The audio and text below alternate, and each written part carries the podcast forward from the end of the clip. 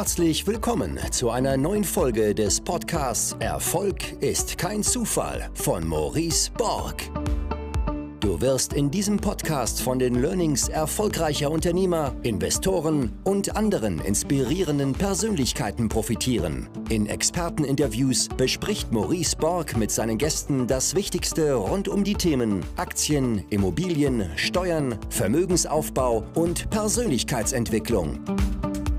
Und jetzt viel Spaß bei der neuen Folge.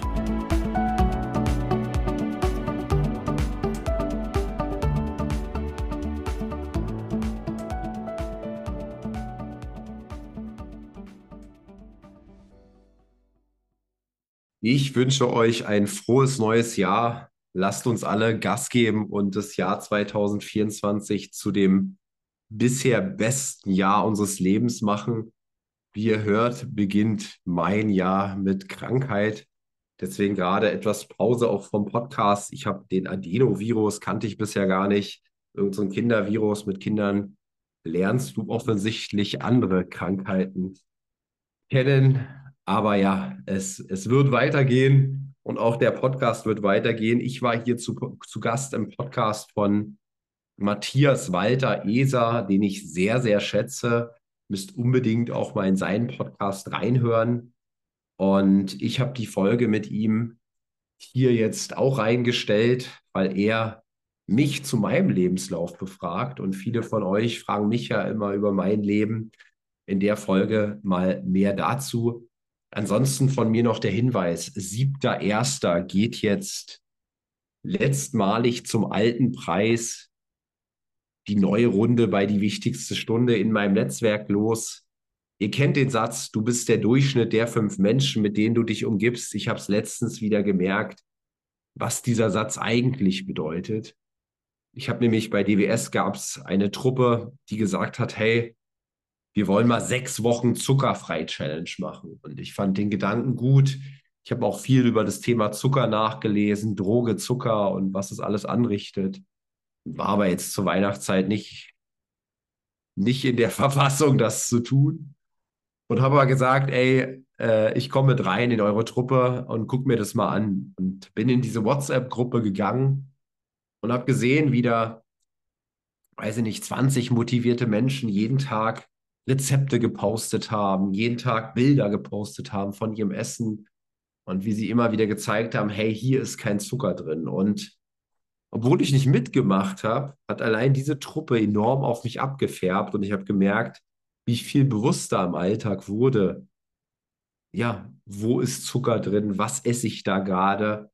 Und das war für mich wieder einmal der Beweis, was was das Umfeld für eine Rolle hat. Und bei die wichtigste Stunde ist das Geniale, wir haben inzwischen in jeglichem Themenbereich Menschen, die wahrscheinlich da sind, wo du mal hin willst. Und dieses Netzwerk wächst und wächst und wird immer wertvoller durch die ganze Kompetenz, die es in sich trägt. Und es ist am Ende so, wo findest du denn Menschen, die jeden Tag Zeit für die eigene persönliche Weiterentwicklung investieren? Und wie viele wird es davon überhaupt in unserer Gesellschaft geben? Würde man behaupten, wahrscheinlich vielleicht maximal ein Prozent. Das heißt, im normalen Leben müsstest du erstmal 100 Menschen kennenlernen, um einen zu finden, der, der so ein Schlagmensch ist, der so ein Vollgasmensch ist, für den lebenslanges Lernen eben so ein prägender Wert ist. Und ich habe inzwischen mehr als 700 gefunden und gebe jetzt letztmalig die Möglichkeit, zum aktuellen Preis einzusteigen. Deswegen schaut euch es nochmal an, www.die-wichtigste-stunde.de und jetzt ganz viel Spaß mit dieser Podcast-Folge. Ich freue mich heute wirklich sehr, den lieben Maurice Borg im Digital Business Podcast zur Folge 156 begrüßen zu dürfen.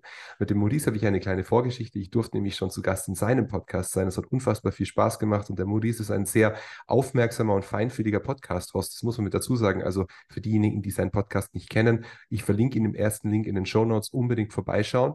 Aber heute sprechen wir über seine individuelle Erfolgsgeschichte, denn ich muss ehrlich zugeben, ich finde, dass der Maurice eine unfassbar spannende Geschichte hat, die noch nicht die mediale Reichweite erfährt, die sie meiner Meinung nach erfahren sollte. Er war selber extrem erfolgreicher Head of Sales, unternehmerisch mannigfaltig orientiert, hat ursprünglich BWL studiert, aber wer er ist und was er genau macht, das wird er uns heute sicherlich verraten. Deswegen, Maurice, herzlich willkommen bei uns im Podcast. Danke für deine Zeit und vielleicht magst du selber ein paar Worte zu dir und zu deinem Wirken verlieren. Herzlichen Dank, Matthias. Ja, äh, ich muss gerade drüber nachdenken, wer, wer ich bin. Äh, gar nicht so eine einfache Frage. Bin auf jeden Fall ein ziemlich un untriebiger, umtriebiger Mensch, ja, äh, der auch unternehmerisch inzwischen einiges, einiges macht, was ich von mir sagen kann. Und ich glaube, danach streben ja viele, ist, dass ich nur noch oder zu ganz großen Teilen nur noch die Dinge mache, die mir wirklich Freude bereiten.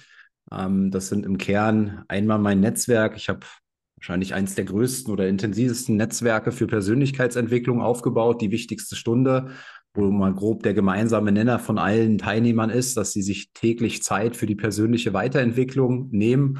Und ich einfach festgestellt habe, wenn du Menschen findest, die die auch so ein, so ein Schlagmensch sind wie du, nämlich jeden Tag an sich arbeiten, lebenslanges Lernen irgendwie einen Wert bedeutet, dann spielt es gar nicht so eine große Rolle, wo steht der Mensch aktuell? Ist das der übertriebene Unternehmer oder ist das, steht er noch ganz am Anfang? Für mich war das immer ein stark, ganz spannender Schlag Mensch, mit dem ich mich gerne umgebe.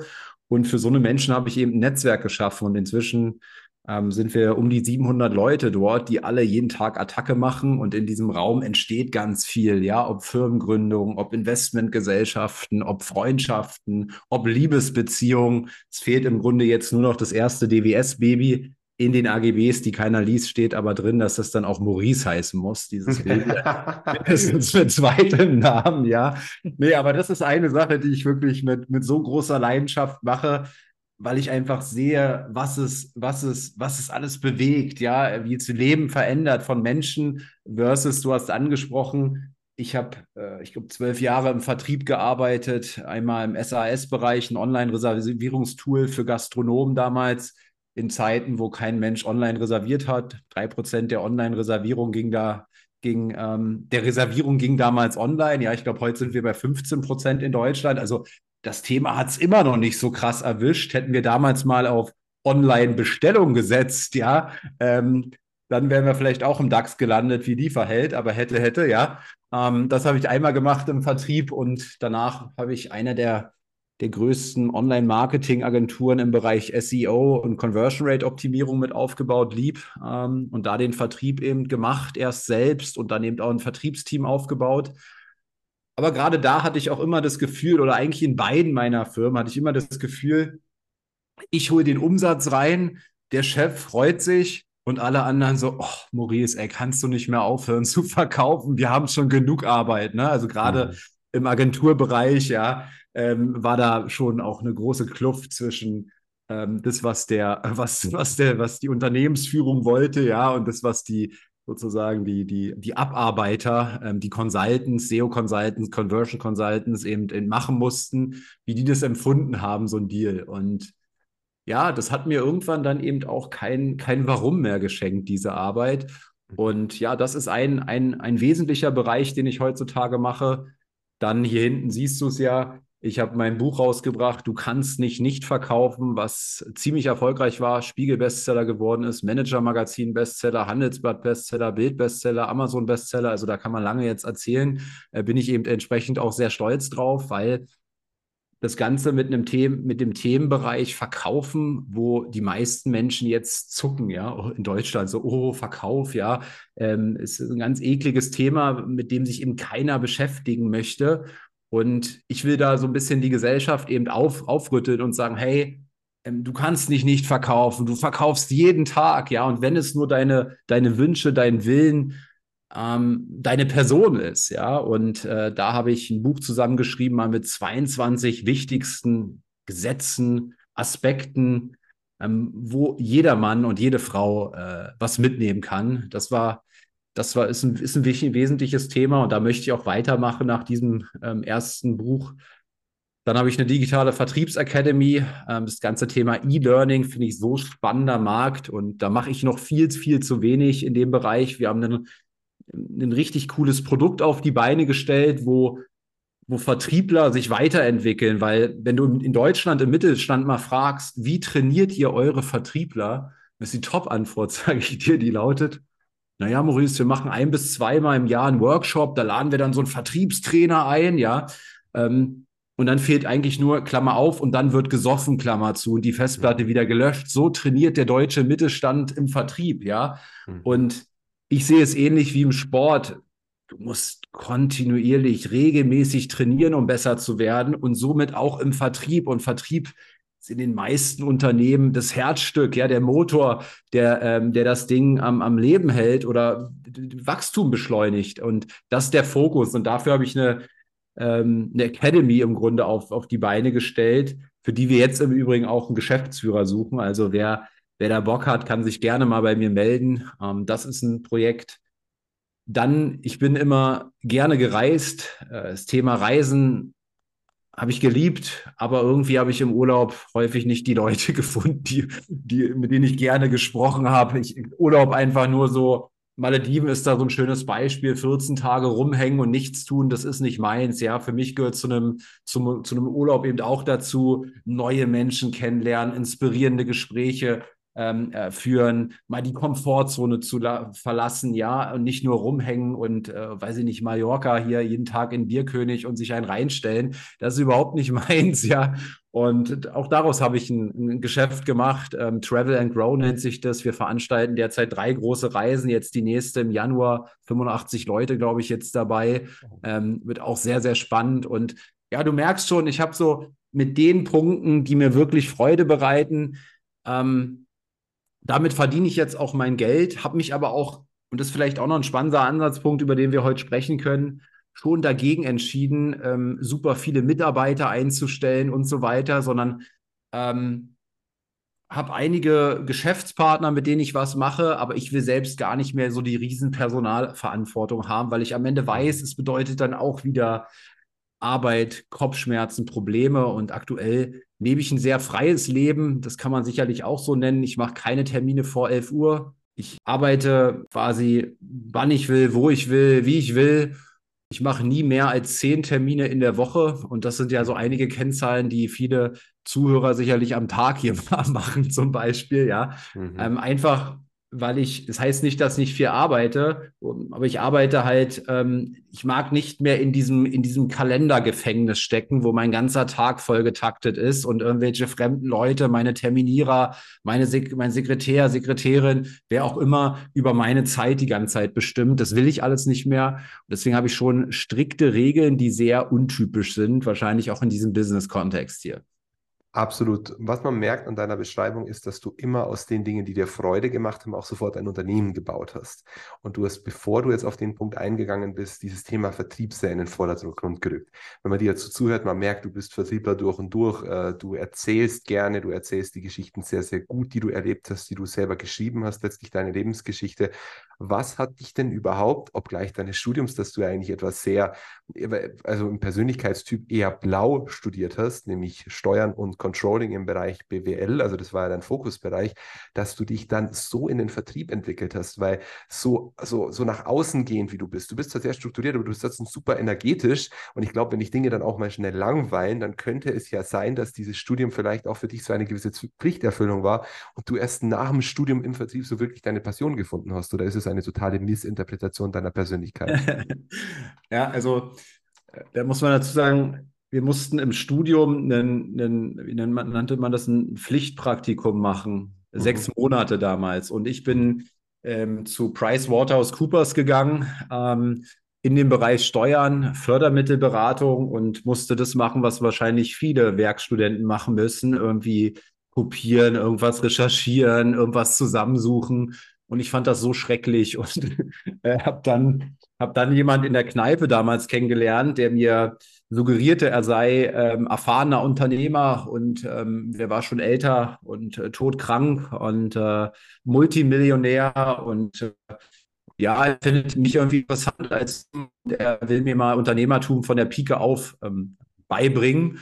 Und äh, dafür würde er, der war Metzgermeister äh, und, und, und äh, und äh, Koch. Und er würde mir mit dem hässlichsten Imbiss mal zeigen in Berlin an der kleinsten Einheit sozusagen, wie man unternehmerisch aktiv wird, ja.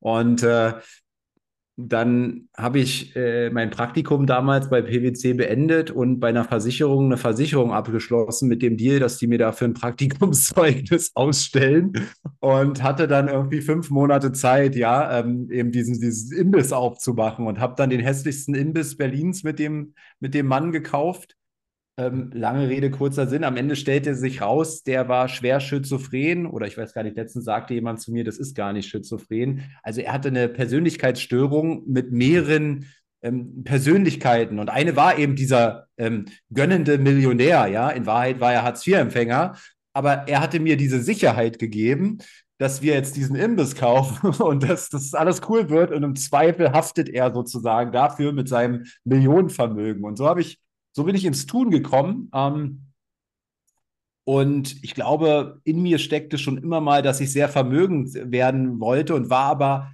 ähm, immer sehr sicher, dass ich das auch werde. Nur ich wusste eben nie wie. Und da hat sich sicherlich auch eine gewisse Arroganz draus gebildet, würde ich mal sagen. Und auf einmal stand ich in einem Imbiss und habe Currywurst und Schnitzel gebraten für, für Leute ne? und äh, ähm, ähm, die Dinge ausgefahren und naja, und dann äh, kamen immer mehr Probleme auch mit ihm wegen seiner äh, Persönlichkeitsstörung und äh, dann ging er irgendwann raus und dann hatte ich diesen Imbiss eben alleine und habe dann noch einen aufgemacht und noch einen und habe die verschiedensten Lieferservice neben meinem Studium eben aufgebaut. Und ja, zu deiner Frage, blau, genau, also daran erkennst du schon, das war mir auch alles zu trocken dann, ähm, auch dann äh, mit, mit Steuerrecht und so weiter. Aber ich habe früh begriffen, dass Steuern ein ganz, ganz wichtiges Thema in unserem Leben sind. Ja, egal was wir tun, es ist unsere größte Ausgabenposition bei fast allen Menschen, ja, ähm, äh, die wir so haben im Leben. Und mir war wahrscheinlich damals intuitiv bewusst, damit solltest du dich mal beschäftigen, Maurice, äh,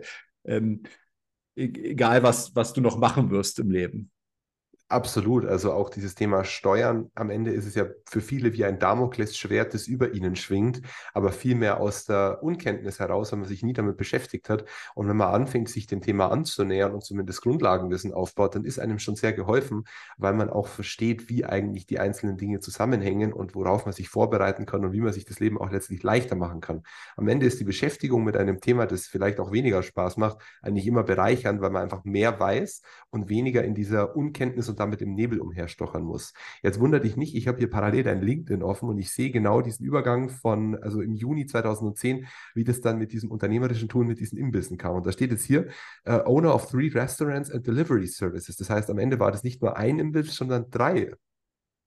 Waren sogar noch viel mehr. Damals, ich hatte die Idee, da kam gerade Lieferheld auf, pizza.de, Lieferando, Lieferservice.de, die gab es da alle noch. Ähm, und ich, ich wollte im Grunde immer das Modell finden, was ich auch in die Skalierung bekomme. Also ich wollte nie irgendwie ein, ein Restaurantbesitzer oder sowas sein und habe dann ganz viel ausprobiert aus diesen drei Standorten. Also ich hatte so Läden wie Haxenkönig, ähm, ähm, Hauptstadtschnitzel, Schnitzel Express, Curry, Currywurst Lieferservice Kreuzberg, Jack's Burger House, Pizzeria Traditionale. Also ich habe mir immer wieder Konzepte ausgedacht Mhm. Ähm, habe die online gestellt auf diesen Portalen und alles kam aber aus demselben, aus demselben Imbiss sozusagen, ja. Und ähm, ja, bin da auch gnadenlos gescheitert, muss man sagen, an einigen Konzepten. Also zum Beispiel hatte ich dann in dem einen, habe ich einen Laden gekauft, da war so ein Hähnchengrill und dachte ich so, Haxe, in Berlin gibt es keine Haxe, irgendwie cool. Haxe wäre doch cool, so an so einem Sonntag, so schön zu Hause, so eine gelieferte Haxe. Naja, dann habe ich da die Haxen machen lassen und dann habe ich gemerkt, Haxen sind aber nur cool, wenn die so auf dem Punkt, wenn die fertig sind. Aber dann kam keine Bestellung. Und dann, ähm, ja, fuck, man, ich muss davon aber auch leben. Ja, ich kann die ja jetzt nicht jedes Mal wegschmeißen. Also die irgendwie in so einer Mikrowelle erhitzt und ähm, dann gab es so eine aufgewärmte Haxe da zum Liefern. Ja, also lauter katastrophale Fehler gemacht, muss man wirklich sagen. Ähm, aber ich musste eben auch davon leben. Ja, das, äh, äh das, das, das, das war, war das Ding. Und äh, das ist das Krasse auch in Deutschland. Jeder kann Gastronomie machen. Ne? Du gehst einmal dorthin, machst so einen IHK-Schein, guckst 90 Minuten Film und auf einmal kannst du für Menschen Essen kochen, obwohl du gar keine Ahnung hast. Ja, das ist echt Wahnsinn in dem, in dem System auch. Wenn du jetzt an diese Zeit so zurückdenkst mit diesen Restaurants, als jemand Bekannten, beziehungsweise der Vater meines besten Freundes, der ist eigentlich Tierarzt und der hat selber verschiedene Metzgereien und beliefert logischerweise diese ganzen ähm, ja, Gastronomien. Und er meinte immer, eigentlich ist damit nicht wirklich Geld verdient. Da ist nur Geld mit verdient, wenn man extrem großes Volumen umsetzt oder wenn man einfach sehr hochpreisig und sehr gut situiert ist dann in der jeweiligen Nische, wo man dann eben ist. Wie war das für dich oder wie hast du auch die Gastronomie als Wirtschaftszweig wahrgenommen? Also auf mich wirkt es unfassbar hart und extrem undankbar. 100 Prozent, ja. Also das okay. ist äh, gerade in Berlin nochmal. Ja, Berlin hattest du damals keine Ahnung, du konntest Mittagessen für 5 Euro, ja, haben die Leute angeboten. 5 Euro brutto, ne? Äh, also wie soll sowas gehen? Wie soll damit jemand Geld verdienen? Wie soll damit jemand seine Leute vernünftig bezahlen in diesem, in diesem Preiskampf, ne? Und gerade Lieferservice ist noch mal bitterer, weil du einfach, oder Gastronomie ja generell oft auch, du weißt nicht, komm heute 100 oder komm heute 10. Hast du heute 100 Bestellungen oder 10 Bestellungen? Ne? Und beim Lieferservice hast du natürlich noch den Fahrer, den du immer brauchst. Und äh, sehr schwer ähm, zu kalkulieren. Ich habe damals mal mit einem Hallo Pizza oder Joeys Geschäftsführer gesprochen und er meinte, die kalkulieren schon die ersten zwei Jahre immer mit, mit roten Zahlen quasi, weil sie jeden Euro direkt wieder rein investieren in den zusätzlichen Fahrer, der dann im Zweifel nur in der Ecke steht und wartet, weil keine Bestellungen kommen, aber weil sie sagen, jede Lieferung, die länger als 30 Minuten dauert, ist ein verlorener Kunde. Und ich hatte diese Möglichkeit nicht. Ne? Ich, mu oder ich musste einfach Geld, ich habe davon auch gelebt, ja. Ähm, und habe da sieben Tage die Woche gearbeitet, jeden Tag Öffnungszeiten 10 bis 23 Uhr. Ne? Und äh, davon war nicht so, dass ich da so super viel ähm, weg war, weil ich auch Gastro ja auch gemerkt habe, du arbeitest eben auch viel mit Menschen zusammen, die du nicht sonderlich gut bezahlen kannst und dementsprechend ziehst du auch so eine Menschen an, die dann klauen etc. Ne? Also lauter, lauter Struggle. Also ich glaube, da gibt es ganz wenige, die wirklich ein sauberes, gutes Business haben, was ihnen ein schönes Leben bietet. Ja. Gute Überleitung jetzt, perfekt, weil heute führst du ja wirklich ein schönes Leben. Jetzt an der Stelle erstmal eine herzliche Gratulation zu eurem tollen Haus und zu deinem Traumauto, das du dir jetzt vor nicht allzu langer Zeit ermöglichen konntest. Da sprechen wir später noch drüber. Aber du meintest, du musstest von dieser Gastro-Geschichte leben. Wie gut konntest du davon leben oder war das eher ein Überleben, so ein richtiger Kampf von Monat zu Monat? Ähm, also Geld war immer da in, in meinem Portemonnaie, ja, sagen wir es mhm. mal so. Aber ähm, äh, sonderlich viel Gewinne hat das Ding nicht abgeworfen, ja. Also das ist, äh, ähm, wenn du aber nur arbeitest, brauchst du ja auch nicht viel Geld, weil du hast ja sowieso keine Zeit, das auszugeben. Und das beschreibt es, glaube ich, ganz gut. Ich kann dir jetzt nicht mal sagen, was da in den, in den BWAs jetzt drin stand äh, damals, aber ähm, ich konnte damals mein Leben so leben als Anfang 20-Jähriger, wie ich es wollte. Ähm, aber wie gesagt, ich habe heute auch fast nur gearbeitet mhm. und nicht mal viel Urlaub in der, ich habe gar keinen Urlaub, glaube ich, in der Zeit gemacht und gar keine Ausgabenposition, hat dann vielleicht mal ein Auto lief dann auch über die, also ich kann es dir nicht sagen, aber da blieb nicht viel hängen, ja. Mhm. Trotz, trotz wie viel Arbeit, das ist das Krasse, ja. Was ja auch im Endeffekt wieder dieses Konzept untermauert, dass harte Arbeit nicht zwangsläufig wirklich immer produktiv ist, weil am Ende nur dieses Ergebnis zählt. Und heute bist du ja viel, viel effektiver wie damals. Du sagst keine Termine vor 11 Uhr und nicht mehr, mehr als 10 Termine pro Woche. Und wahrscheinlich ist dein wirtschaftliches Gesamtresultat, wenn du am Ende des Jahres jetzt drauf schaust, deutlich besser als zu den Zeiten, wo du von 10 bis 11 in die Nacht hineingearbeitet hast. Ja, ja, ja, ja, ja. Also genau. brutal, ne? Äh, brutal anders, ja dann ist ja irgendwann dieser Switch passiert. Ich überspringe jetzt noch zwei Positionen und dann warst du Head of Sales bei Leap. Das war eine Digital-Marketing-Agentur für SEO und Conversion Rate Optimierung. Wie kam dieser Sprung vom Gastro-Unternehmer hin zum Head of Sales? Also, dass du wahrscheinlich ein Talent fürs Verkaufen hattest, das merken die meisten Menschen relativ früh, dass ihnen das auch Spaß macht. Ich glaube, das hast du auch recht früh einfach identifiziert aufgrund deiner Art, wie du bist. Aber was hat dich dann so richtig ge ge gereizt am Vertrieb? Also, dass du das dann auch ja, ewig gemacht hast, also wirklich sehr, sehr, sehr lange. Ähm, obgleich du ja dann auch gemerkt hast, so, ich verdiene jetzt als Angestellter ganz gut und ich mache die Hütte voll, aber eigentlich mache ich ja eine fremde Hütte voll mit Umsatz.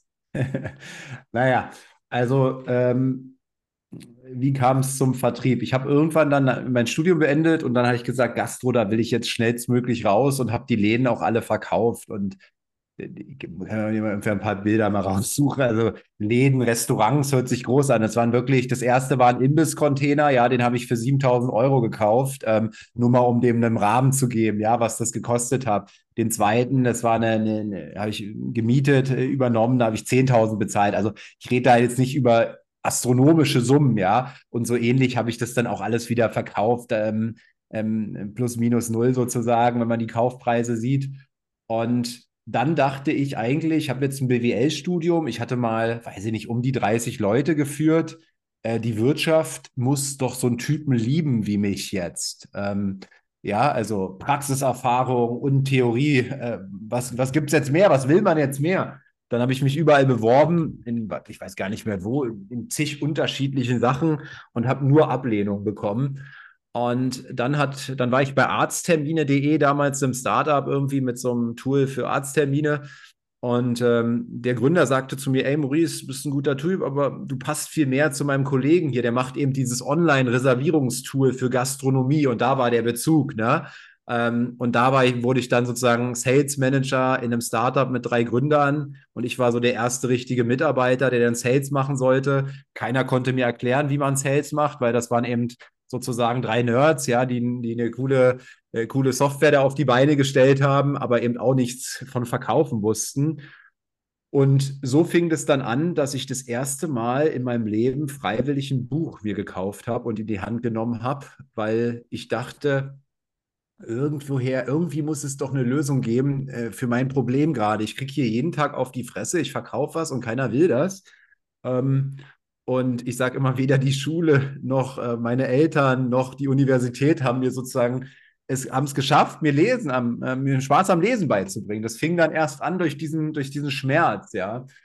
Und irgendwann, da entstand dann eben auch so eine Leseleidenschaft und habe inzwischen, glaube ich, über 700 Bücher gelesen und äh, äh, mir verkaufen, Verkauf selbst studiert sozusagen, ja. Und dann war ich vier Jahre da. Ähm, du hast gesagt, für andere Geld verdienen. Naja, ich habe auch den Gründern damals sehr gut verkauft, mir viel Geld zu bezahlen. Ich habe zum Beispiel äh, mit denen Deal ausgehandelt, dass ich 36 Prozent Provision bekomme, ähm, glaube ich, waren das. Und ähm, habe dann irgendwann gesagt, hey, wir müssen längerfristige Verträge, Verträge machen. Habe dann drei Jahresverträge mit Kunden in der Gastronomie gemacht und ich habe dann immer sofort die Provision für die nächsten drei Jahre, also für den Gesamtumsatz bekommen. Und wenn du überlegst, dass 50 Prozent der Gastronomen in Berlin, die hier öffnen, nach einem Jahr wieder schließen, dann kannst du dir vorstellen, wer da Geld verdient hat an dem Deal zum Beispiel. Ne? Also ähm, da war ich, da war ich, glaube ich, ganz smart, aber den Gründern ging es auch gar nicht darum, die waren auch fremdfinanziert und die wollten einfach nur Wachstum und die haben gesehen, dass ich abgehe wie Schmitz Katze und das hat denen gefallen, glaube ich, und war denen auch scheißegal. Die, war jetzt auch nicht ihr Geld sozusagen, ja. ja. Und äh, da ging es eher um, um, um, um das Wachstum. Und ja, und so, so habe ich das vier Jahre gemacht und äh, dann war ich aber irgendwann wieder gelangweilt, irgendwie immer mit Gastronomen zu tun zu haben. Und mein Traum war es eben, ja, mit, mit den Größten in der Wirtschaft zu tun zu haben. Und Lieb, die Agentur, die hat halt ähm, SEO und Conversion-Optimierung für, für die, ich sag mal, die Top, Top 500 in, in Europa gemacht. Das war so deren Zielgruppe. Und ich weiß noch, ein Jahr später, nach meinem Ausscheiden bei, bei, ähm, bei, bei dem Reservierungstool, bei Resmio, ähm, saß ich in der Firmenzentrale von, von E.ON und habe mit dem CEO oder habe den CEO gepitcht. Ne? Also ähm, ein Jahr zuvor war ich Pizzeria Traditionale in Hannover. Ein Jahr später saß ich so, das war für mich ein geiler Moment, ja, von meiner mhm. Entwicklung auch wieder. Ne? Mhm. Und so war quasi der Weg und dann hast du in dieser zweiten, also in der nicht mehr Gastroagentur, wo du dann für die Gastronomie verkauft hast, sondern dann für sehr große Kunden SEO und CRO-Dienstleistungen. Ich war auf der Homepage von diesem Unternehmen von Lieb und da ja. sind ja wirklich krasse Zahlen auch äh, gepitcht worden mit den einzelnen Case Studies, die die da begleitet haben. Wie war es für dich dann auch mit dieser ganz anderen Zielgruppe zu arbeiten? Weil du bist wahrscheinlich deinem Ziel, zumindest subjektiv vernommen, deutlich näher gekommen, weil du auf einmal Leute um dich hattest, die wahrscheinlich auch dem Erfolg irgendwie näher waren, was du dir für dein eigenes Leben die ganze Zeit gewünscht hast. Ja, total. Man muss sagen, der Gründer von Lieb, der Thomas, der hat mir das ähm, auch gut verkauft, meinen Einstieg dort und gesagt, hey, du, ja, nach drei Monaten machst du die und die Umsätze und so kommst du dann schnell wieder auf dein Gehalt. Also ich hatte damals bei Resmio schon sechsstellig verdient und habe dann quasi gekündigt diesen Job und ähm, erst mal wieder zu, zu, zu, dem, zu der Hälfte angefangen von dem, was ich vorher verdient hat, also als Fixgehalt, ne? Oder zu einem Drittel oder so etwas. Und er sagte, na, die Umsätze kommen schon, nach zwei, drei Monaten machst du die Umsätze und dann bist du ja wieder auf dem Vorniveau und dann kannst du noch viel stärker steigen. Und äh, Pustekuchen, ich habe schnell gemerkt, in der Branche, wenn ich da pitche, dann hm, habe ich einen Geschäftsführer, der holt seinen CMO, der CMO holt seinen Head of SEO, der holt einen Product Owner, der holt den Head of IT und auf einmal saß ich, mein erster Termin war in einem Raum, da saßen zwölf Leute und die haben mich gegrillt, ja. Die haben mich wirklich Online-Printers, liebe Grüße, war, war, äh, die haben mich da wirklich gegrillt, weil ich war ganz frisch, ganz grün hinter den Ohren und habe schnell gemerkt, da musst du, da musst du Experte werden. Und dann habe ich, dann habe ich SEO studiert, dann habe ich Conversion-Optimierung studiert und irgendwann ähm, haben die Leute zu mir gesagt, Maurice, wir machen den Deal, aber wir wollen, dass du das Projekt machst. Mhm. ja, also so war meine, meine fachliche Expertise in der Außenwahrnehmung zumindest. Ja, also ich hatte auch schon welche, aber ich habe es natürlich noch nie selber dann gemacht. Ne? Ich habe noch nie SEO an der Seite gemacht oder so selber operativ. Und ähm, ja, so, so, so war die Zeit. Und dann, ähm, dann ist es tatsächlich irgendwann so passiert, dass ich dann nicht nur 100.000, sondern 200.000, 250.000 verdient habe und da eben gewachsen bin. Ich habe äh, ich achtstellige Umsätze dem Unternehmen dann gebracht in, im Agenturbereich. Ne? Und äh, äh ich glaube, da gibt es nicht so viele Verkäufer, die das äh, machen im Agenturbereich. Ja? Über 10 Millionen Euro ist auf jeden Fall eine große Hausnummer für einen Einzelvertriebler, muss man dazu sagen, der ja dann eigentlich ursprünglich noch branchenfremd war. Also du hast du scheinbar sehr viel Individualleistung und sehr viel Engagement gezeigt, dass das geklappt hat. Was hat dich dann letztlich überhaupt dazu bewogen? Weil da bist du ja dann schon relativ komfortabel unterwegs, wenn du mehr als 200.000 im Jahr verdienst als Angestellter, wenig Risiko, gutes Einkommen, sehr viele Möglichkeiten, die klassischen Vorteile des Arbeitnehmers ohne die Nachteile des Arbeitgebers sozusagen. Was hat dich dazu bewogen, dann 2021 die Gründung einzelner Gesellschaften zu vollziehen und 2022 dann wirklich bei Lieb rauszugehen? Vor allem, weil wir ja dort in der Corona-Zeit noch waren. Ja, es war am Ende ähm, es zieht sich irgendwie durch in meinem Leben. In der Zeit, wo ich bei Resmio den Job gekündigt habe, haben alle zu mir gesagt, ey Maurice, wie kannst du diesen Job kündigen? Also musst dir vorstellen, ich hatte äh, meist Montag und Freitag Homeoffice, habe drei Tage irgendwie äh, gearbeitet, Vertrieb gemacht und den Rest eben Homeoffice und gechillt. Ja, so war mein Job und habe irgendwie sechsstellig verdient. Dann habe ich gesagt, ich kündige den Job, weil ich kann ja nichts mehr lernen. Ja, das war mir zu, zu harte Komfortzone, es hat mich nicht mehr weitergebracht. Dann, mhm. dann dieser Job bei Lieb irgendwie 250.000 verdient, ähm, äh, Firmenwagen und ähm, alle Freiheiten, die man sich so vorstellen kann. Ne? Homeoffice, keiner hat meine Zeit kontrolliert, ähm, ich wurde nach Ergebnissen bezahlt und also alles, was man sich eigentlich so vorstellt, also will als, als, als Vertriebler sicherlich auch. Und ich kam aber nicht mehr weiter. Ich konnte auch nichts mehr lernen. Ich habe sozusagen alle Level dort gespielt. Ja, ich habe die, die besten Unternehmen ähm, ähm gewonnen. Ich habe äh, die größten Verträge gemacht. Äh, ich habe Jahresumsätze äh, geholt, die heute immer noch keiner dort eingestellt hat und so weiter. Ne? Ich habe sozusagen alle Level gespielt. Und für mich ist dann immer so der Zeitpunkt, wenn ich alle Level gespielt habe, dass für mich dann vorbei ist. Ne? Dann mein, mein Bildnis für mein Leben ist, das Leben zu sehen wie ein Spiel, wie ein Computerspiel, ja. Und ich will möglichst viele Level einfach spielen. Und ähm, das mit dem Ausscheiden, das entstand parallel. Ich habe schon während meines Vertriebsjobs bei Lieb dann äh, quasi angefangen mit, mit meinen anderen unternehmerischen ähm, Konzepten. Also mein der Gründer von Lieb, der Thomas, der wusste immer, ähm, das hat er auch an mir geschätzt als Mitarbeiter, dass ich immer wie ein Unternehmer im Unternehmen gedacht habe. Ich habe nie wie ein Angestellter gedacht. Äh, ge mhm. Ich habe nicht mal einen Krankheitstag, glaube ich, in den ganzen Jahren äh, dort, weil äh, ich so nicht gedacht habe einfach. Ja, wenn ich krank war, habe ich trotzdem mein Ding gemacht, habe ich trotzdem meine Ergebnisse besorgt. Ja, ich habe es organisiert, dass die Ergebnisse kamen und so weiter. Und ähm, ja, so, so, so, so ging die Reise dann ähm, dorthin und am Ende ist dann mein Projekt oder meine Nebenprojekte sind immer größer geworden. Die wichtigste Stunde, äh, das ist, das, das habe ich nicht, das habe ich nicht unternehmerisch, das ist nicht Unternehmen aus einer unternehmerischen Sichtweise entstanden, dieses Netzwerk, sondern ich war unzufrieden in meinem Job, hatte wenig Bewegung, Corona, Lockdown, äh, mich schlecht ernährt, wenig soziale Kontakte, mein Vertriebsteam nicht gesehen. Ja, wir hingen ja da alle irgendwie zu Hause. Und für mich war das ein Horror. Und ich habe gesagt, ich will wieder, ich hab, oder ich habe überlegt, wann ging es dir denn mal richtig gut? Und mir ging es mal richtig gut, als ich das Buch Miracle Morning umgesetzt habe, eine Morgenroutine.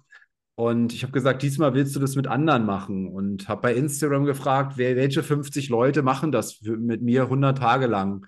Dann habe ich sie in eine WhatsApp damals gepackt und wir haben das gemacht und ich habe ge gesagt, wow, was entsteht denn hier gerade? Der eine meinte, hey, ich kenne hier noch einen Meditationscoach, lass den mal mit reinnehmen. Hey, wir können eine Investmentgesellschaft gründen. Hey, lass die Geschäftsidee. Ich so, wow, ich wollte eigentlich nur Morgenroutine mit euch machen. Aber was entsteht denn hier gerade? Super coole Leute vereint das. Und es war aber das pure Chaos in dieser WhatsApp-Gruppe. Und dann entstand so die Idee, hey, wenn das schon cool ist, wie cool muss es erst sein, wenn man das Ding strukturiert, wenn man die Leute auch online, äh, offline, äh, ins Offline überführt, wenn man sich dort trifft, wenn man Events macht, wenn man gemeinsam Reisen macht und so weiter. Und daraus entstand das alles. Also es war nicht so der Plan, aber genau das war das nächste Ding für mich. Ja, jetzt, jetzt mein eigenes Ding wieder anzugehen. Ja. Das Thema eigene Ding, das hast du dann wirklich extrem schnell groß gemacht. Wenn man zurückdenkt, wir schreiben jetzt heute Ende 23, das war Mitte 21, wo du das gegründet hast, also irgendwie zweieinhalb Jahre. Und in zweieinhalb Jahren ist da wirklich unfassbar viel passiert. Das muss man jetzt einfach so zweifelsfrei attestieren. Du bist Vater geworden, wie gesagt, dein Haus, äh, dein Auto, das dir, glaube ich, wirklich sehr viel Freude bereitet. Ähm, wie hast du das geschafft, in so kurzer Zeit ein Projekt, das du am Anfang gar nicht so strukturiert gedacht hast? Also es war ja für dich erstmal eher so ein Instrumentarium, das dir geholfen hat, deine eigenen Probleme dort zu überwinden. Und daraus hast du dann ein Business gebaut. Was waren da deiner Meinung nach die Erfolgsfaktoren dahinter, dass es auch so schnell gegangen ist? Uh, ja, also ich habe dann, ich habe dann, als ich das erkannt habe und gesagt habe, hey, das ist eine, das ist eine coole Idee, ähm, habe ich am 7. Februar dann ähm, die wichtigste Stunde gegründet. Und äh, ich weiß noch, am 31.12. habe ich hier auf, auf so einer Tafel auch mein Ziel ähm, mal überlegt fürs nächste Jahr. Und ähm, in dem Ziel stand Road to One Million, ja, war der Titel. Und dann habe ich so meine unterschiedlichen Einkunftsfelder ähm, so aufgegliedert. Und damals war die wichtigste Stunde mit 60.000 Euro Jahresumsatz habe ich dem Projekt ähm, sozusagen verschrieben, ja. Und bereits, bereits zur Gründung am 7. Februar kamen die ersten 108 Teilnehmer rein.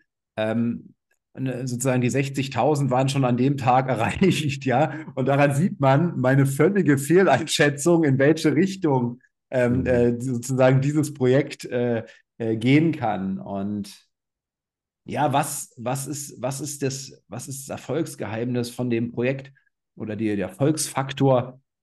Ich glaube tatsächlich meine Authentizität ähm, in, der, in der Kommunikation, in meine Transparenz in vielen Dingen. Ich glaube, in dieser heutigen Online-Welt ähm, gibt so viel undurchschaubare Businessmodelle, gerade in diesem Coaching-Bereich, der ja auch sehr, sehr verrufen ist mit Sicherheit teilweise auch zu Recht, weil es einfach super viele komische Figuren, schwarze Schafe dort gibt, ja, ähm, glaube ich tatsächlich daran, dass es meine, meine offene, transparente und ehrliche Art ist, die einfach die richtigen Menschen anzieht und diese Art auch wiederum diese Menschen motiviert, auch einzustehen für dieses Netzwerk. Du musst dir überlegen, ich habe auch noch nie Geld für Werbung ausgegeben. Doch falsch, ein Punkt, ich habe Retargeting jetzt mal für die Seite äh, eingerichtet, ähm, weil Retargeting ja im Grunde No-Brainer ist, aber ansonsten habe ich noch nie ein, ein Cent für irgendwie Werbung ähm, ausgegeben. Und ähm, ja, ich weiß gar nicht, wo der Jahresgewinn liegen wird, aber sicherlich bei irgendwie 300.000, 400.000 Euro, ja. Extrem spannend. Aber wie gesagt, auch, dass es so schnell ging. Ähm, diese ersten 108 Teilnehmer, die du da im Februar dann direkt hattest für DWS, also für dein Projekt die wichtigste Stunde, woher kamen die denn? Also man muss ja erstmal 108 Kunden dann quasi auf dem Plan haben, damit man diesen Umsatz auch erwirtschaften kann. Was war dort die Kundenquelle, wenn man so möchte? Äh, tatsächlich Instagram. Ne? Ich habe mal Instagram angefangen.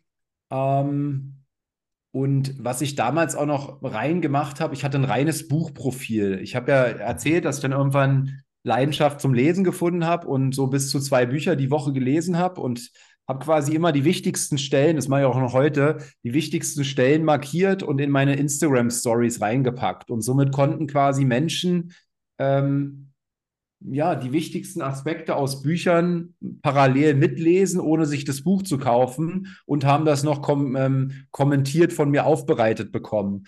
Und das war eigentlich der, der Weg, wie ich Reichweite, digitale Reichweite erzielt habe. Und das hat auch oder das baut auch heute noch eine enorme ein enormes Vertrauensverhältnis auf, ja, weil in diesen Auszügen, ich lese ja, ich lese ja keine Romane, sondern ich lese äh, nur Bücher, nur Sachbücher, Persönlichkeitsentwicklung, Finanzen, so, also meine Themen, ja.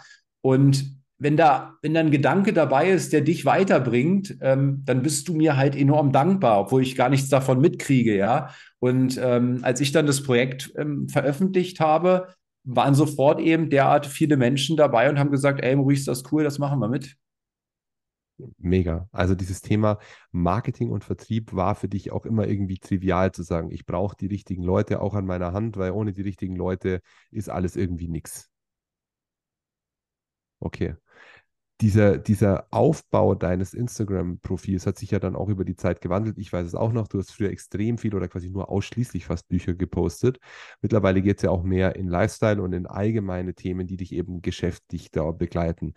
Du hast da sicherlich sehr viel Positives gezogen, aber gab es für dich auch irgendwann mal einen Moment in deiner medialen Reise, wo du dir gedacht hast, so, hm, das nimmt jetzt gerade Tendenzen und Formen an, die deiner eigenen Vorstellung so nicht mehr ganz entspricht? Also Personal Branding ist ja immer äh, Segen, aber kann ja auch schnell zum Fluch werden, wenn irgendwas mal nicht passt.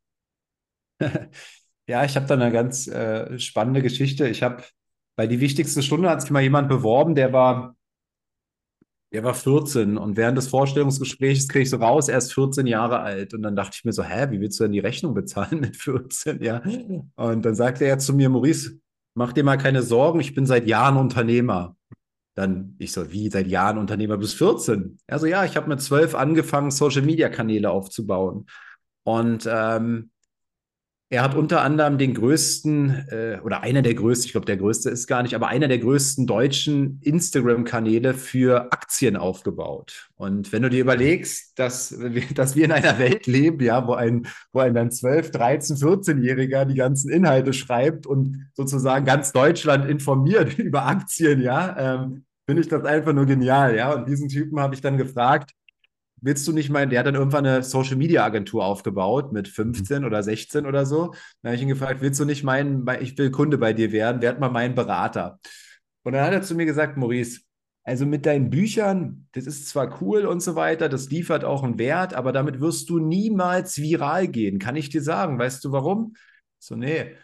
Dann meinte er, guck mal, wie viel Prozent in Deutschland meinst du lesen? Ich so, ja, keine Ahnung, 10 Prozent vielleicht. Ähm, okay, und was Instagram letztendlich macht oder der Algorithmus, der, der nimmt ja im Grunde, sag ich mal, deinen Inhalt, den, deinen Beitrag, den du jetzt veröffentlichst, das spielt dann erstmal 100 Leuten aus, ähm, die meisten deine Follower, ein paar Fremde vielleicht und guckt, was passiert, ja. Wenn das gute Interaktionsraten gibt, dann spielt das 500 aus. Wenn die weiter gut sind, 1000 Leute, 5000, 10.000 und so weiter. Das, was aber bei dir passiert, Maurice, ist, naja, sobald dir ein bisschen mehr Leuten das zeigt, die skippen ja einfach weg. 90 Prozent skippen ja per se, weil sie gar nicht lesen, ja. Also musst du Inhalte erschaffen, die sowohl deine Target Group gut finden, als auch sozusagen die breite Masse, ja. Da musst du den Sweet Spot finden. Mhm. Naja, und dann haben wir Inhalte erschaffen. Ich weiß noch, da saß ich dann im Polohemdchen, irgendwie so ein Bild von mir. Ähm, und dann stand so, du musst erstmal dein Glas voll machen, bevor du die anderen voll machen kannst. Ja, so provozierende Sachen. Ne? Mhm. Und ähm, das ging dann auch viral, das Bild.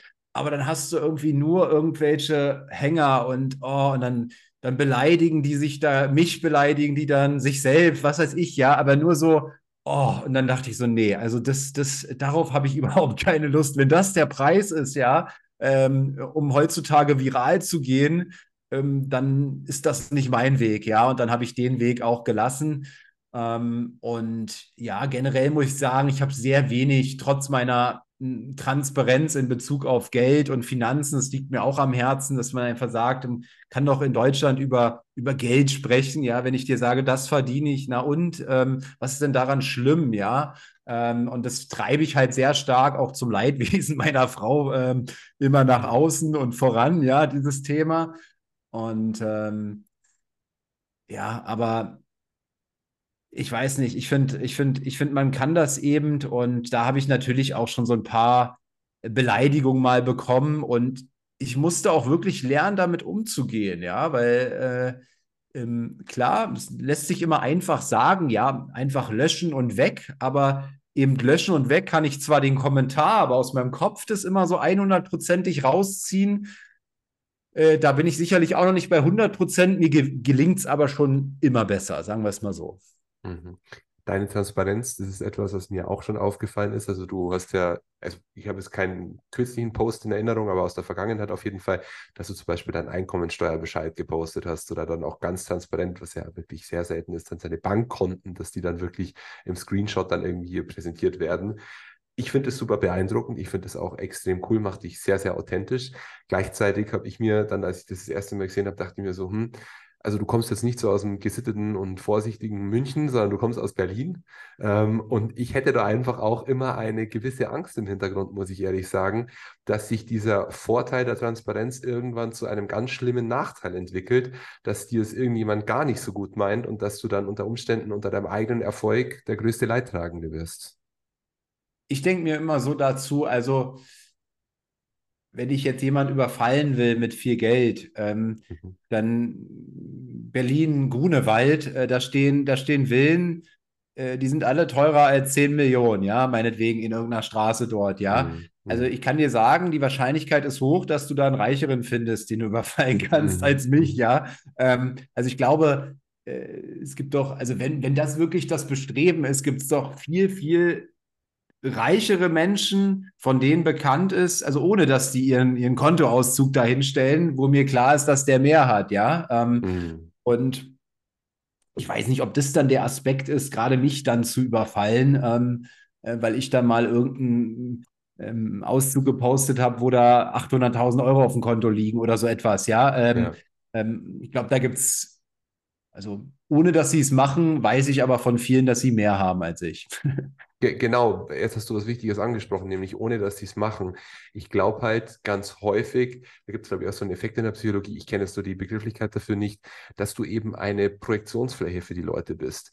Die meisten, die vielleicht auch sehr viel haben mit der beispielhaften 10 Millionen Villa in Grunewald, die werden halt alles dafür tun, dass niemand weiß, dass das ihre Villa ist, dann in dieser entsprechenden Zielgruppe. Und ich glaube, dass du für diese Zielgruppe, beziehungsweise du bist halt für jeden super zugänglich, weil jeder kann Maurice Borg bei Instagram eingeben, sich dein Profil anschauen und dann einfach durch deine Stories durchklicken, weil das quasi wie so ein Selbstbedienungsladen von Informationen über dich ist. Und das war eigentlich der zugrunde liegende Gedanke, weil jetzt bist du der Familienvater und ich wäre da ehrlich gesagt, also ich finde es das beeindruckend, dass du das so machst, aber ich muss ehrlich sagen, ich glaube vor allem, wenn ich Kinder hätte, ich wäre deutlich äh, reservierter in meiner Art, Dinge nach außen zu tragen. Einfach immer nur, weil ich wenig dadurch gewinnen kann, aber unter Umständen alles dadurch verlieren.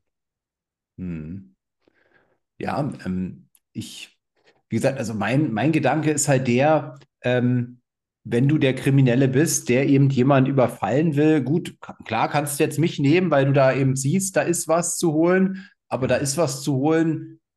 Hm, gut, vielleicht ist mein Gedanke auch dazu smart, ja, weiß ich auch von anderen, die hier neben mir wohnen, ja, ohne dass ich das ähm, weiß. Aber das, was du wahrscheinlich sagen willst, ich provoziere es dann einfach noch mehr, ne? Oder ich, ich, ich biete einfach mehr Fläche oder mehr, da ist auf jeden Fall was zu holen, so nach dem Motto.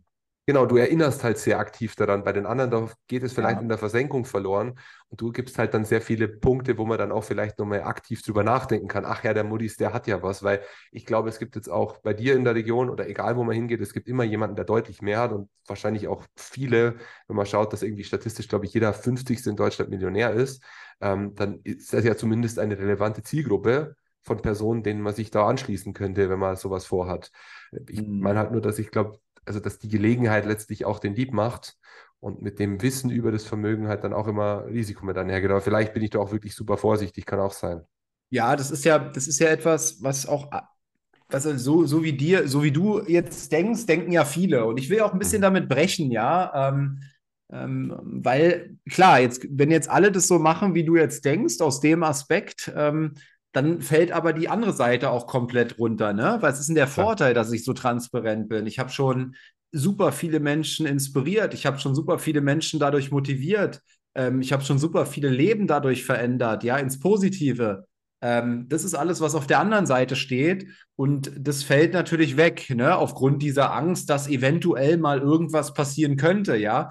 Und ähm, ja, klar, du hast natürlich recht jetzt mit dem Aspekt, ich habe ein Kind bekommen und so langsam ist es nicht mehr nur noch ähm, meine Entscheidung, mein Risiko, ähm, dann, dass irgendwas passiert, sondern ähm, das muss ich schon überdenken. Ich meine, vorher waren ja meine GmbHs auch immer ähm, ähm, bei mir zu Hause ähm, angemeldet und man konnte sozusagen online jetzt auch noch sehen, wo ich wohne. Ne?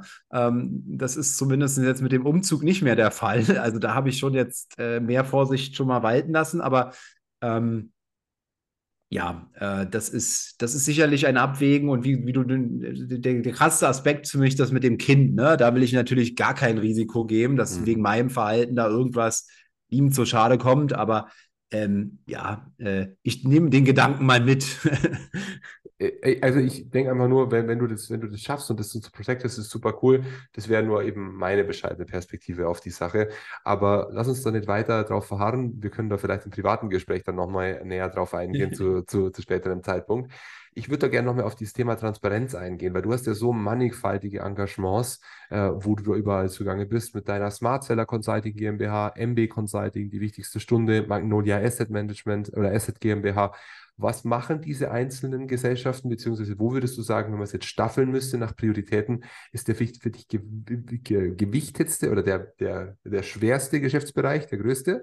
Und wenn man dann nach unten geht, was ist vielleicht der kleinste oder der, der in deinem persönlichen äh, Gesamtumsatz in der Gruppe dann irgendwie am wenigsten ausmacht? Also die, die MB Consulting, die du angesprochen hast, war mal meine erste operative GmbH. Die habe ich dann irgendwann zur Holding umgemünzt. Ähm, das heißt, das ist inzwischen eine reine Holding, eine reine Spardosen GmbH im Grunde. Ähm, die trägt dann die Anteile zu 100 Prozent an der die wichtigste Stunde GmbH. Das ist meine wichtigste operative GmbH. Ähm, da laufen quasi die Reisen drüber und mein Netzwerk ähm, mhm. und auch ähm, ja, ein paar andere ähm, Rechnungen noch. Aber ähm, das ist so, was ist denn jetzt hier? Geht's Handy an? Das ist so der, der Hauptaspekt dort. Dann hast du Magnolia Asset angesprochen. Ähm, da trage ich 25 Prozent dran. Das ist eine Immobilien GmbH. Da haben wir aktuell acht Mehrfamilienhäuser mit äh, 68 Einheiten. Ähm, da agiere ich aber rein als Kapitalgeber und Bonitätsgeber. Und ich habe da zwei operative Geschäftsführer quasi drin, die ähm, die das Ganze machen. Da mache ich nicht viel. Und Smart Seller Consulting GmbH ist quasi die, ähm, die E-Learning ähm, Verkaufs, äh, ähm, ähm, E-Learning Verkaufsplattform, die wir da gegründet haben, für die wir auch gerade Geschäftsführer suchen. Das halte ich für ein Multimillionen-Business. Wir stehen aber ganz am Anfang und wir, das läuft jetzt auch schon einige Jahre so nebenbei auf so einem Achtel Arsch von mir und meinem Geschäftsführer, ähm, der auch Digitalgründer ist. Und ich habe noch nie gelesen, dass, dass es sinnvoll ist, wenn zwei Leute mit einem Achtel Arsch irgendeinem Geschäft nachgehen, dass das ein Erfolgsgeheimnis ist. Ähm, nichtsdestotrotz machen wir damit auch jedes Jahr Gewinne, obwohl wir nichts oder wenig dafür tun, ja. Und unser Gedanke ist einfach, wenn jetzt eine Person sich mal ein Jahr Vollgas, Scheuklappen auf um dieses Projekt kümmert, mit unserer Hilfe, wir wollen auch nicht nicht nichts tun, ja, ähm, um bei dieser doppelten Verneinung zu bleiben. Ähm, wir wollen auch mithelfen, aber wir, uns, uns fehlen aufgrund unserer eigenen Projekte eben einfach die, die, die, die Zeit, da irgendwie von, auch noch äh, da voll reinzugehen. Deswegen suchen wir da einen Geschäftsführer. Und dann glaube ich, ist das auch eine Nummer, ähm, wo man sicherlich ohne da groß Töne zu spucken, auf, auf 10 Millionen auch ähm, gut kommen kann in den nächsten Jahren, ähm, weil ich den Bedarf für so groß halte in der, im deutschen Mittelstand, vor allen Dingen in den Vertrieben. Ich habe sehr gute Bekannte, die genau in dem Bereich tätig sind. Da sind wir genau ungefähr auf der Flughöhe. Äh, das heißt, deine Zahl ist, glaube ich, ja, sehr zutreffend. Und man merkt ja einfach auch, und das hast du ja äh, am Anfang unseres Interviews auch beschrieben, dass der Vertrieb letztlich immer das Herzstück eines jeden Unternehmens ist. Aber wenn Geld da ist, dann funktioniert auch alles andere. Nur wenn kein Geld da ist, dann funktioniert alles andere nicht mehr. Das ist äh, sehr binär, die Frage darüber, ob Geld wichtig ist oder nicht, vor allem im Kontext des Unternehmertums. Wenn du jetzt schauen müsstest und die drei wesentlichsten Punkte identifizieren müsstest in den allermeisten Unternehmen hinsichtlich des Themas Vertrieb, wo glaubst du scheitert es am meisten? Die mangelnde Bereitschaft, wirklich Vertrieb zu machen, die große Angst vor Ablehnung oder was sind da die drei Punkte, die du immer wieder siehst, wo du denkst, das wäre eigentlich relativ leicht zu lösen, aber die Leute packen es einfach nicht an? Mhm. Ich glaube ähm, vor allen Dingen, dass die meisten keine keine Systematik reinbringen in den Vertrieb. Ich glaube, mhm. es wird oft davon ausgegangen, oh, das ist jetzt der, der Verkäufer, der muss doch verkaufen können. Der kriegt jetzt seine Verkaufsunterlagen, ähm, seinen Sales Pitch und dann, dann lasse ich ihn mal machen. Und mhm. wenn ich, wenn ich Unternehmen frage, habt ihr einen Sales Playbook, also äh, ein, ein, mal ein Dokument, wo euer Vertrieb systematisch aufgestellt ist, ja, wie, wie läuft ein Erstgespräch, wie läuft ein Verkaufsgespräch, was sage ich, wenn der Kunde das einbringt, wie reagiere ich auf Einwände, wie auf Vorwände, wie stelle ich mein Unternehmen vor, wenn ich bei Unternehmen bin und da sitzt äh, Marketingteam, Geschäftsführung, Gründer, ähm, Vertrieb und ich frage, komm, schreibt mal jetzt in, in, in fünf Sätzen auf, wie ihr euer Unternehmen vorstellt dann kommen, wenn da 20 Leute sitzen, 20 verschiedene Antworten. Hm. Warum, warum nicht einmal die Mühe machen und zu überlegen, was ist denn die beste Antwort? Und dann antworten alle 20 Leute immer die beste Antwort. Hm. Und das ist gang und gäbe. Das ist äh, 99 Prozent in einem Unternehmen. Ja, ich kenne äh, super wenig, die da mal ähm, saubere Prozesse aufgezogen haben. Und das sehe ich als den, den allergrößten Aspekt. Ne? Und dann den zweiten Punkt sehe ich darin, dass im Grunde keiner verkaufen gelernt hat. Also es gibt ja wenige, die wirklich verkaufen mal gelernt haben. Wo denn auch, ja? Die Schule bringt es dir nicht bei, die Uni nicht. Ich meine, ich habe BWL studiert und da gab es nicht mal Vertrieb als Kurs. Mhm. Oder Verkaufen oder irgendwas in die Richtung, ja. Da gab es Marketing, da hat man da habe ich nichts gelernt über Google Ads, nichts über Meta Ads, äh, also Wahnsinn, ja. Ähm, und da alle nicht wirklich verkaufen gelernt haben, sondern oft die Situation so ist, wie du irgendwie am Anfang meintest, Maurice, ja, bei dir merkt man schon, bist irgendwie ein guter Typ, du passt irgendwie so in das Bild des Verkäufers rein ist es natürlich sehr zufällig, ob, de, ob etwas funktioniert und ob, ob, etwas nicht funktioniert. Und das Problem, wenn sowas so zufällig ist, kann natürlich auch ein Unternehmen schwer skalieren. Da fällt dann so ein, der fällt dann der beste Mitarbeiter raus und dann ist wieder, oh fuck, was machen wir jetzt? Ja, und jetzt ist so ein bisschen wie Glücksspiel, ob ich genau wieder so eine Rakete finde oder eben nicht. Mhm. Und ähm, also das wäre der zweite Punkt, ne? Wirklich ähm, die vertriebliche Ausbildung verkaufen lernen und und dann eben die Kombination mit Training, konsequent trainieren. Vertrieb ist für mich wie Sport, ja. Wenn du an der Spitze stehen willst, dann musst du trainieren und das ist zwar regelmäßig und dann ist ja immer so, wenn ich mit Unternehmen spreche, dann immer so die, die Leute, die sehr gut sind, naja, das kenne ich doch schon und so weiter, ja. Das wäre für mich immer dann so wie, wenn Cristiano Ronaldo sagen würde, naja, ich habe schon, also Freistöße habe ich schon tausend in meinem Leben verwandelt, die übe ich jetzt einfach nicht mehr, ja. Ähm, und so sehe ich es im Vertrieb. Du musst, ich, ich gucke, also ich mache einmal die Woche ein Live-Training, da gucke ich meine eigenen Videos aus der Academy, aus der Video-Lernplattform, gucke ich und merke, Maurice, das machst du auch schon wieder nicht richtig, ja. Also ich lerne quasi von meinem eigenen Video und ertappe mich dabei, dass ich nicht komplett in der Umsetzung bin, ja. Und immer wieder wiederholen, schleifen, wiederholen, schleifen. So, so wirst du Weltklasse, ja, so wirst du Spitzenklasse. Aber davon sind ganz viele ganz weit entfernt. Es gibt ja diese berühmte 10.000 Stunden Regel. Wenn du in etwas wirklich meisterhaft werden willst, du musst halt 10.000 Stunden, Stunden investieren. Und ich glaube, jetzt im konkreten Beispiel von Vertrieb heißen diese 10.000 Stunden wahrscheinlich 5.000 selber Vertrieb machen, aber halt auch 5.000 Stunden über Vertrieb lernen, weil es grundsätzlich einfach sehr viel mit Psychologie zu tun hat. Und der Mensch obgleich ja die meisten Unwissenden immer dieser stillen Annahme sind, dass sehr viele Menschen sehr individuell sind. Am Ende sind wir alle sehr, sehr ähnlich. Und wenn man die groben Strukturen verstanden hat, dann lässt sich auch vertrieblicher Erfolg relativ leicht replizieren eben unter der Maßgabe, dass ich überhaupt einen Standard habe, den ich erfüllen muss. Also das wie wenn ich zum Sport gehe und sage, heute mache ich nur zehn Minuten Training und beim nächsten Mal drei Stunden, äh, dann ist nicht jedes Training gleich erfolgreich, weil natürlich die Qualität dessen, was ich da eben vollführt habe oder dann vollführen werde, ist ja maßgeblich differenziell. Also da gibt es ja dann überhaupt nichts mehr, was wirklich vergleichbar ist. Und was du sagst, sind ja eigentlich wirklich totale Grundlagen, die in jedem anderen Lebensbereich irgendwie schon logisch sind. Aber im Vertrieb scheint es immer so, als würden die Menschen ihren Hausverstand komplett verlieren. Ja, also wenn jetzt jemand zuhört ähm, und, und, und da anders unterwegs ist, bitte mal bei mir melden, ja, weil ich, ich führe so viele Gespräche in der Richtung und das ist, das ist die Realität, die mir, die mir täglich sozusagen widerfährt in diesen Gesprächen, ja. Hm.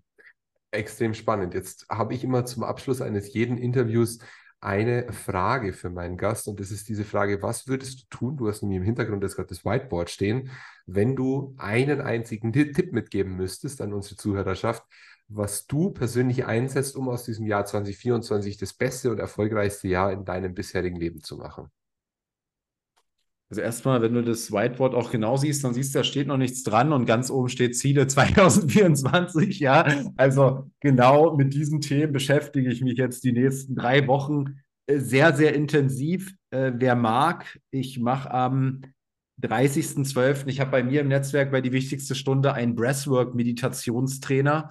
Und mhm. Breathwork ist, oder diese Breathwork-Meditation, die er mit uns macht, ist so die stärkste Meditationsform, die ich kennengelernt habe, weil was du dort tust, ist, du atmest für 26 Minuten auf eine gewisse Art und Weise, die dazu führt, dass mehr Sauerstoff in deinen Körper eindringt, als wieder rauskommt. Was passiert? Sauerstoffgehalt in deinem Blut geht hoch. Was wie dadurch passiert ist, dein limbisches System, also das System, was sozusagen für deine Gefühle zuständig ist, wird enorm stark aktiviert. Und dadurch kann es dir gelingen, viel, viel tiefer mal in dein Unterbewusstsein einzudringen, mal zu gucken, ja, was willst du wirklich? Was willst du intuitiv? Ich kann mich natürlich jetzt drei Wochen da rational hinsetzen und irgendwelche KPIs aufstellen. Und mache ich auch so. Und ich stelle mich aber auch hin und gehe mal meditativ sehr tief rein und guck mal, was, ja, was, was, was sagt mein Unterbewusstsein dazu? Ja, was will ich wirklich? Und da habe ich mit äh, zu ihm gesagt, ähm, pass auf, lass uns mal alle einladen, die Bock haben und dann machen wir eine große Meditation via Zoom. Also da könnt ihr euch gerne melden äh, und, und das mitmachen. Ansonsten Meditation, ähm, sicherlich eins so meiner wichtigsten Routinen, aber paradoxerweise muss man auch sagen, einer meiner am meisten nach, äh, vernachlässigsten ähm, Routinen, weil ich eben auch ein sehr aktiver Mensch bin. Ich glaube, im Vertrieb habe ich mir das so anerzogen, ja, Aktivität, Aktivität, Aktivität schlägt Inaktivität, schlägt Talent und so weiter. Ne? Ähm, äh, und dann ist natürlich für so einen Menschen mal hinzusetzen und einfach die Fresse zu halten nicht so einfach. ja, aber Meditation, ich habe es gerade gesehen von Ray Dalio, der gesagt hat, warum ich Milliard Multimilliardär bin. Wenn, wenn ich mir eine Sache sagen, ähm, ähm, antworten müsste, wäre das eben die, die Meditation. Ne? Und ähm, das finde ich ein wichtiger Aspekt. Und ansonsten äh, sicherlich diese Kombination, also man kann ja jetzt auch Thema Vorsatz und so nutzen ja auch viele, wird ja auch immer sage ich mal, sehr gespottet drüber. Nur man kann es ja auch nutzen, weil wenn es die Menschen schon nicht laufend im Jahr machen, dann kann man es ja jetzt wirklich mal machen. Wo will man hin? Und dann eben auch feste Entscheidungen zu treffen. Und bei mir, ich glaube, wenn du fragst, warum, warum habe ich dieses Leben, was ich heute habe, vor allen Dingen deswegen, weil ich mir selbst vertrauen kann. Das heißt, wenn ich dort eine Entscheidung ranschreibe und sage, das ist der Weg, um das zu erreichen nächstes Jahr, dann kannst du dich und ich mich selber vor allen Dingen auch darauf verlassen, dass ich das genau so tun werde. Und ich glaube, mhm. das ist einer der wichtigsten ähm, Aspekte an mir und diesen Tipp will ich auch mal geben. Dann lieber nicht so viel an die Wand schreiben oder nicht so große Aspekte wie jeden Tag werde ich ins Fitnessstudio gehen, ähm, dazu werde ich jeden Tag noch laufen gehen. Das ist ja unrealistisch, ja, für die meisten. Also lieber in kleinen Aspekten dann anfangen, anfangen aber dann auch dran halten. Ich finde dieses dran halten enorm wichtig. Das ist etwas, also perfekt, dass du es jetzt ansprichst. Übrigens, lustig mit dieser Meditation, ist für mich ja super wichtig, aber ich habe vorher meine To-Do-Liste geschaut. Ich habe es heute nicht gemacht, ich habe es gestern nicht gemacht und auch am Montag nicht, zuletzt am Sonntag. aber dieser Impact, der ist absolut unzweifelhaft. Genau eben dieses Einhalten von Dingen, weil ich sage immer, Selbstvertrauen kommt eben aus der Erfahrung heraus. Wenn du viele Referenzerlebnisse in deinem Leben hattest, wo du gemerkt hast, so, ich kann mich auf mich verlassen und andere können sich dann auch auf dich verlassen und du merkst, es ist ein geschlossenes System. Das ist nicht wie so ein Schweizer Käse, wo lauter Lücken und Löcher drin sind, dann kannst du Dingen auch anders begegnen. Dann hast du einen anderen Biss.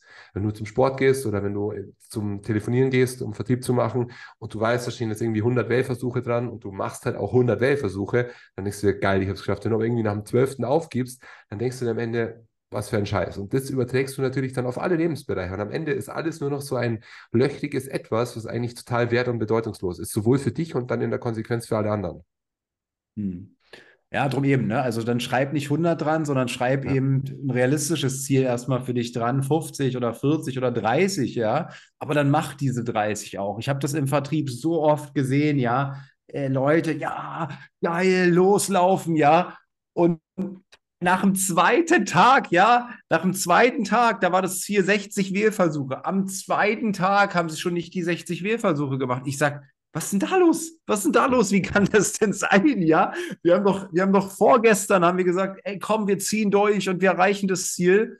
Und am zweiten Tag schaffen wir es schon nicht mehr, das, die Aktivität, also ich habe ja nicht gesagt, ähm, ihr müsst jeden Tag fünf Personen erreichen. Das kann ja passieren, dass das dann nicht in deiner Hand liegt, dass der nicht rangeht oder was auch immer. Aber 60 mhm. Wählversuche liegt immer in deiner Hand. Ja, du musst es halt nur machen. Ähm, und da scheitern schon die meisten. Da scheitern wirklich die meisten schon dran, dass sie einfach irgendwas sagen und es nicht machen.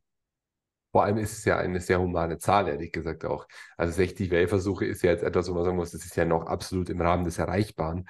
Ich kenne Vertriebe, die sagen, unter 300 Wählversuche gehst du hier nicht aus der Tür raus. Das ist vielleicht, das ist vielleicht sehr extrem, aber da merkt man auch, dass du da eigentlich ein Ziel gesetzt hättest, was noch machbar wäre. Und die Leute scheitern sogar daran, weil sie einfach nicht gewohnt sind, die Dinge durchzuziehen. Das finde ich ein großes Problem auch in unserer heutigen Zeit, dass die Leute die Dinge dann einfach nicht machen. Die wüssten sogar zum Teil, was sie machen müssen, aber die machten es einfach nicht. Ja, also total, ja. Ich, und da glaube ich einfach nur, ist die Lösung, also ich glaube, erstmal wissen wir, wissen wir ja fast alle äh, Menschen, wir wissen, was uns gut tut und wir wissen, was uns nicht gut tut und trotzdem tun wir häufig zu viel von den Dingen, die uns nicht gut tun und zu wenig von den Dingen, von denen wir wissen, dass sie uns gut tun, ja. Mhm. Ähm, was da, was da die Lösung aus meiner Sicht ist, ist sind tatsächlich nur Routinen. Ja, also wirklich eine Routine aufbauen und etwas unverhandelbar machen mit sich selbst. Ne? Also wenn ich sage, das ist jetzt meine Routine, dann das auch zu tun. Ne? Bei mir ist es zum Beispiel so, meine Routine mit die wichtigste Stunde hat sieben Disziplinen. Ich habe mir aber erlaubt, damit ich es, ich will es mein Leben lang durchziehen, ich habe es mir aber erlaubt und deswegen auch so ein ähnlicher Fall wie bei dir, dass dann ab und zu Meditation nicht gemacht wird. Ich erlaube mir die Flexibilität mal zu sagen, mein erster Anspruch ist, immer alles in, am Morgen zu machen. Wenn ich das nicht schaffe, ist mein zweiter Anspruch, alle, alle sieben Tätigkeiten über den Tag zu verteilen und zu integrieren. Mein dritter Anspruch ist, naja, wenn ich das nicht schaffe, zumindest so viele Tätigkeiten wie möglich über den Tag zu machen. Mein vierter Anspruch ist, fuck, wenn gar nichts geht, dann mach wenigstens eine Sache, um in der Routine zu bleiben. Mhm. So, das führt dazu, dass ich immer, ich bleibe immer in dieser Routine, aber es führt natürlich auch dazu, dass ich mir schnell mal erlaube, wieder mal ein Ding zu skippen oder heute mal nicht, so ähnlich wie bei dir jetzt. Und mhm. das ist das, was ich mit verhandelbar meine. Gewisse Dinge darfst du nicht verhandelbar machen. Ja. Ja, das stimmt, aber ich glaube, das hat auch was mit einer individuellen Priorisierung zu tun. Und wenn ich jetzt über nachdenke, was für mich zum Beispiel immer non-negotiable ist, ist immer Sport. So egal was ist, ist also auch nicht vorbildlicherweise mache ich es auch, wenn ich krank bin. Ähm, aber beim Meditieren, da habe ich dann irgendwie immer dieses Argument und hm und so weiter. Ich glaube, das hat auch sehr viel was damit zu tun, wie groß oder wie ausgeprägt die echte Bedeutung, du hast es vorher angesprochen mit diesem Subconscious, so was im Unterbewusstsein wirklich wirkt, wie wichtig ist dir die Sache wirklich? Und das kannst du am Ende nicht in Worten bemessen, sondern einfach nur an dem, was du tust oder vielmehr an dem, was du unterlässt. Mhm. Ja, total. Extrem, Extrem spannend, Modis. Es hat mir sehr viel Spaß gemacht, heute mit dir zu sprechen. Ich finde, dass du deinen Werdegang und deine Lebensgeschichte bis dato, die ist ja noch lange nicht zu Ende, aber dass du da wirklich was extrem Spannendes aufgebaut hast. Ich werde alle relevanten Links zu dir, zu DWS, zu deinem Podcast, zu deinem Buch, ganz wichtig, ähm, haben wir jetzt gar nicht so viel darüber gesprochen, aber ich werde es auf jeden Fall alles in den Show Notes verlinken und natürlich auch dein Instagram-Profil, was ich herzlich empfehlen kann. Also du postest ja wirklich täglich wertvolle Sachen, also kommt wenig äh, Lifestyle-Schmarrn Gebaren, sondern da kommt wirklich sehr viel ja, Substanz einfach auch aus deinen Büchern, wo du immer die, die, die Substracts irgendwie dann postest. Ich denke mal, manchmal weiß ich was vom Buch, das ich selber noch gar nicht gelesen habe, einfach nur, weil es der Maurice für mich aufarbeitet. Äh, insofern große Empfehlung. Und äh, vielleicht von dir noch abschließende Worte an unsere Zuhörerschaft, wenn du noch irgendwas sagen möchtest. Ja, erstmal besten Dank. Hat mir auch äh, viel Freude gemacht, mal am anderen Ende der Leitung sozusagen zu sitzen. Ich betreibe ja auch leidenschaftlich gern meinen Podcast. Erfolg ist kein Zufall.